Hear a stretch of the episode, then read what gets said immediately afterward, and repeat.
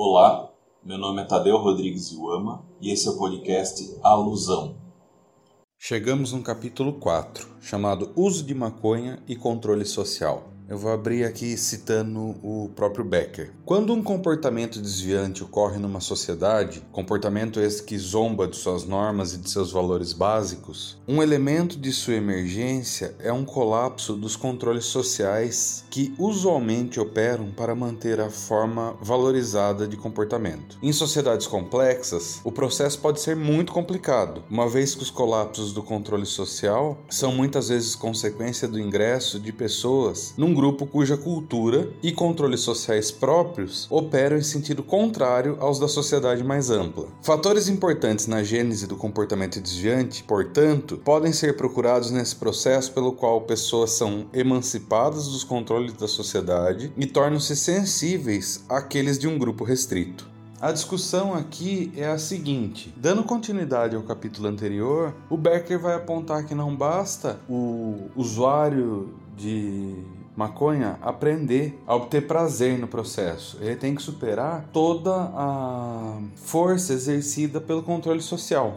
E nesse sentido, é importante apontar que o controle social tem um, um processo que vai da imposição, vai da, da força, né? vai do exercício de poder, como por exemplo, impor punições aos indivíduos que têm um comportamento desviante. Só que, como não dá para fiscalizar a sociedade o tempo todo, não dá também para punir o tempo todo. Por isso, o controle social vai caminhar desse controle mais duro para um controle mais sutil. O controle mais sutil é quando o indivíduo introjeta uma concepção daquela atividade a ser controlada. No caso do uso da maconha, o Becker identifica três elementos de controle social, e é a discussão desse capítulo. O primeiro elemento é o fornecimento. O indivíduo só vai usar a maconha se ele tiver acesso a ela. Então ele aponta todo o processo social, que geralmente ele vai começar a fumar tendo contato com um grupo de pessoas que fuma a maconha. E daí o Becker divide em três estágios do uso, né? O iniciante, o ocasional e o regular. Então, o iniciante é essa pessoa que está aprendendo a fumar, começando a fumar.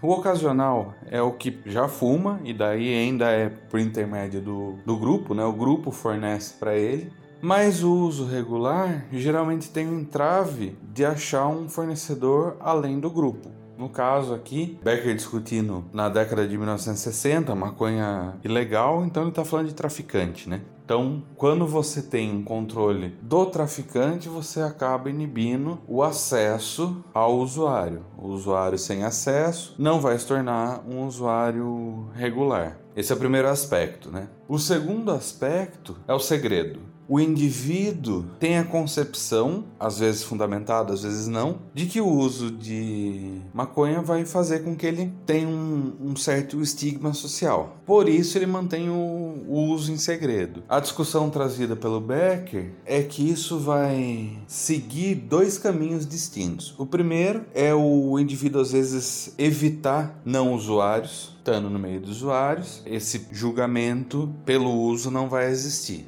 Mas num centro urbano é muito difícil você estar tá isolado dessa maneira, né? Então tem a segunda estratégia, que é o indivíduo interagindo com não usuários sem fazer com que os efeitos da maconha sejam percebidos pelos não usuários. O terceiro elemento é a moralidade. Entendendo que a gente tem uma retórica muito forte na nossa sociedade do viciado em drogas como um indivíduo com problemas de vontade, com problemas de autocontrole, que foge da realidade em alguma medida. O usuário tem uma resistência em se aproximar dessa identidade. E qual é a mecânica aqui de superação desse controle social? O conjunto de justificativas que o próprio grupo de usuários tem então o Becker vai apontar algumas justificativas, vou trazer duas aqui. Uma é a ideia de que o grupo de usuários faz um comparativo dos malefícios, né? Por exemplo, ah tá, maconha pode até fazer mal, mas faz menos mal do que álcool. E o outro é o fato de que ele consegue ficar sem. Então ele traz alguns relatos aí de pessoas que falam: Ah, achei que estava usando muito, daí eu fiquei uma semana sem usar para ver se tinha algum tipo de abstinência, não tinha. Então eu estou no controle da situação. E para fechar aqui o argumento, o que o Becker traz é que só superando ou invalidando esses controles sociais é que o indivíduo se torna um usuário frequente e recorrente da maconha. O podcast Alusão é uma produção técnica com intuito de divulgação científica. A trilha sonora dos episódios é a música intro do álbum Solitude da banda Primordial Idol, da qual faço parte. As imagens do podcast foram criadas pelo artista visual Luiz Falcão, a quem agradeço. Para entrar em contato, envie e-mail para tadeu.rodrigues.iuama.gmail.com